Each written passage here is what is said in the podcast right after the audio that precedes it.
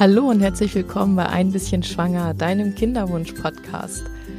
Ich habe heute nicht wie sonst am Wochenende eine Meditation für dich, sondern ähm, mir lag die letzten, ja, so ein, zwei Wochen irgendwie schon äh, was so ein bisschen im Magen und ich habe da ich ja mich wirklich sehr, sehr viel jetzt auch mit äh, wissenschaftlichen Studien und mit äh, medizinischer Fachliteratur beschäftige, habe ich immer mehr gemerkt, woran das eigentlich liegt, dass teilweise die Ärzte gar nicht vernünftig behandeln. Und das hat mich wirklich unfassbar wütend gemacht, weil es mich so ein bisschen zurück in meine, in diese Zeit gebracht hat, wo, wo ich noch ähm, dafür gekämpft habe, doch irgendwie, irgendwie noch mein eigenes Wunschkind zu bekommen. Und ähm, dazu habe ich heute eine Folge gemacht. Und zwar geht es wirklich darum, dass aus meiner Sicht Kinderwunsch als Wort wirklich eine totale Untertreibung ist und Kinderwunsch trifft es eigentlich nicht wirklich, weil es nicht einfach um einen Wunsch geht. Ich finde, ein Wunsch ist immer etwas, worauf man eigentlich auch verzichten könnte, was nicht lebensentscheidend ist. Aber für mich persönlich ist das eigene Kind etwas gewesen, was so unglaublich lebensentscheidend war und sicherlich auch, weil ich immer ein eigenes Kind wollte und für mich immer klar war, dass ich irgendwann in einer Familie lebe und, und mit meinen eigenen Kindern zusammenlebe oder mit meinem eigenen Kind zusammenlebe. Und deswegen war es etwas, was nicht nur ein Wunsch war, sondern es war einfach ganz, ganz, ein ganz, ganz tiefes Sehen, was nicht einfach, was man nicht einfach wegnehmen konnte oder was nicht einfach, worauf ich, ich zumindest persönlich nicht verzichten konnte für mein Leben. Und ich habe das Gefühl, dass das teilweise ja unterschätzt wird. Und äh, dazu habe ich auf YouTube ein Video aufgenommen. Falls du dir das Ganze lieber als Video angucken möchtest, dann schau es ruhig auf YouTube. Mir ist aber das Thema an sich einfach so wichtig, dass ich das auch ganz gerne heute nochmal im Podcast teilen möchte, denn ich finde dieses Gefühl, ich finde es einfach auch wichtig, dass man vielleicht auch merkt, dass man nicht alleine ist mit diesem Gefühl, dass auch, dass es auch anderen so geht, dass es so wichtig ist, weil man hat ja manchmal das Gefühl, dass das Umfeld das Ganze eher so ein bisschen bagatellisiert und genau. Deswegen wollte ich einmal ganz deutlich machen, wie es mir damit ging und wie heute mein Blick auf die ganze Situation ist und ähm, ich habe auch noch mal einen ganz ganz klaren Appell an die Ärzte mit diesem Aufruf verbunden und ich hoffe sehr, dass vielleicht der eine oder andere Arzt das äh, irgendwann auch mal guckt und dann vielleicht etwas besser versteht, dass er seinen Job vielleicht ja noch ernster nehmen kann oder das, was das für seine Patienten bedeutet, noch ernster nehmen kann. Ihr bekommt jetzt auf jeden Fall ähm, meine sozusagen die, die Audiospur von der YouTube-Folge und ähm, ich hoffe, dass dir das etwas bringt, dass du vielleicht dich äh, auch in dem einen oder anderen wiederfindest und wünsche dir wie immer einen schönen Sonntag. Ich hoffe, du kannst den Tag genießen und wie immer alles Liebe, deine Katharina. Hallo und herzlich willkommen bei Ein bisschen Schwanger, deinem Kinderwunschkanal.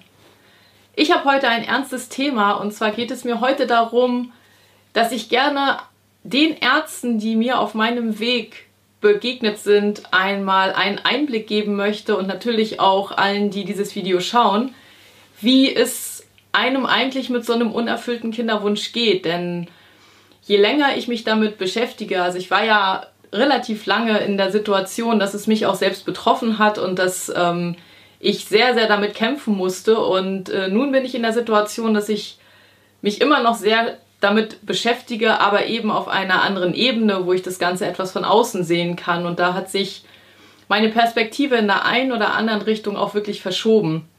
Da werde ich nachher nochmal drauf zurückkommen. Was mir aber wirklich wichtig ist, ist einmal einen Einblick zu geben, wie geht es einem denn, wenn man, wie ich, mehrere Jahre, es waren ja vier Jahre in etwa, gebraucht hat, um dieses, äh, diesen, diesen allergrößten Herzenswunsch von einem eigenen Kind zu erfüllen. Und ich habe das Gefühl, dass das an ganz, ganz vielen Stellen immer noch total bagatellisiert wird, dass irgendwie gesagt wird, ja, ach, du kannst auch ohne glücklich leben und es gibt ja auch andere Sachen, die man machen kann und dann kannst du schön in Urlaub fahren und immer ausschlafen oder oder oder.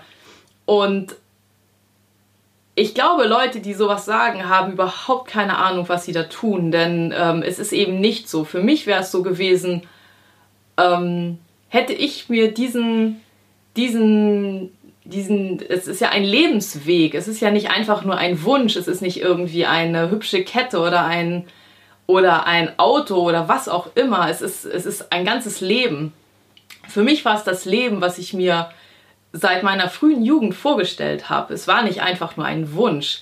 Kinderwunsch trifft es eigentlich überhaupt nicht, denn es ist, ähm, es war für mich aus meiner tiefsten Seele etwas, was ich immer in meinem Leben gesehen habe und ähm, das finde ich wird in der ganzen Medizin total verkannt. Es wird irgendwie wie, als hätte man eine, eine keine, irgendeine Lappalie, wo man sagen kann, okay, also entweder lösen wir das Problem und sie haben keine Ahnung, vielleicht äh, dies oder das nicht mehr oder wir lösen das Problem halt nicht, dann ist es eben irgendwie anders. Aber das ist beim Kinderwunsch eben nicht so, denn es betrifft das ganze Leben. Also man kann irgendwann, also für mich war es zumindest so, ich konnte irgendwann nicht mehr so leben, wie ich leben wollte. Denn alle um einen herum kriegen Kinder und äh, wenn das der allergrößte Wunsch ist, auch ein Kind zu haben, dann kann man eben, selbst wenn man es noch so gut meint, man kann mit diesen Menschen nicht mehr einfach so umgehen, weil es zu sehr weh tut. Ähm, ich konnte meinen Job nicht mehr so ausüben, wie ich das wollte, weil in meinem Umfeld ständig, also ich habe ja in der Schule gearbeitet mit 150 Kolleginnen und Kollegen. Und da waren immer Leute, äh, immer Leute äh, schwanger. Und da waren immer lagen immer irgendwelche Karten rum, wo, wo frisch geborene Babys drauf waren. Und es ist jedes Mal wie wie eine Glasscherbe, auf die man tritt und die ganz tief in den Fuß geht. Also es tut einfach unfassbar weh. Und jetzt nochmal, um auf die Ärzte zu kommen. Also mir ging es einfach so, dass ich schon von Anfang an, schon bei meiner Frauenärztin, ich war da ja schon 33 und man hatte trotzdem das Gefühl, man hätte jetzt ewig Zeit und könnte sich ewig Zeit lassen. Oder bei meiner ersten Fehlgeburt, wo es einfach, sie wusste, was ich für einen Weg hinter mir hatte. Und es war ja dann auch schon über zwei Jahre und es hat einfach gar keine Rolle gespielt. Da war gar keine Empathie. Die Empathie ist einfach nicht vorhanden. Es ist irgendwie, als wäre man irgendwer, der halt irgendwie zufällig schwanger geworden ist und jetzt zufällig das Kind halt gestorben ist. Und auch da ist es ja schlimm. Aber wenn man so sehr dafür kämpfen musste, überhaupt schwanger zu werden, dann ist es, ist es, dann ist es einfach ein, ein niederschmetterndes Erlebnis, dann dies, die, dieses Kind ziehen lassen zu müssen und, und wieder aufzustehen und wieder von vorne anzufangen. Und als, ich, als wir dann in die Kinderwunschklinik gegangen sind, da hatte ich auch erstmal ganz, ganz viel Hoffnung und dachte, jetzt wird uns endlich geholfen. Jetzt, ist es, jetzt sind wir irgendwo endlich am richtigen Punkt, wo, wo es dann irgendwie klappt und wo die Spezialisten am Werk sind. Und die Erfahrung, die ich machen musste, war, dass da auch nur Schema F gemacht wird. Also klar, manche Leute werden da einfach so schwanger und ähm, dann, dann ist es, hat es halt geklappt und, und Gott sei Dank. Und ich wünsche das wirklich jedem, dass er schon bei der ersten Behandlung äh, dann sein Wunschkind bekommt. Aber wenn es nicht einfach so klappt, äh, mit dem, sozusagen mit dem alleruntersten Level äh, des normalen Standards, der heute in der Kinderwunschbehandlung eben da ist, dann wird es schnell ganz, ganz schwierig, weil ähm, der Blick auf das Problem ist einfach irgendwie nicht wirklich so vorhanden, wie ich ihn gerne hätte.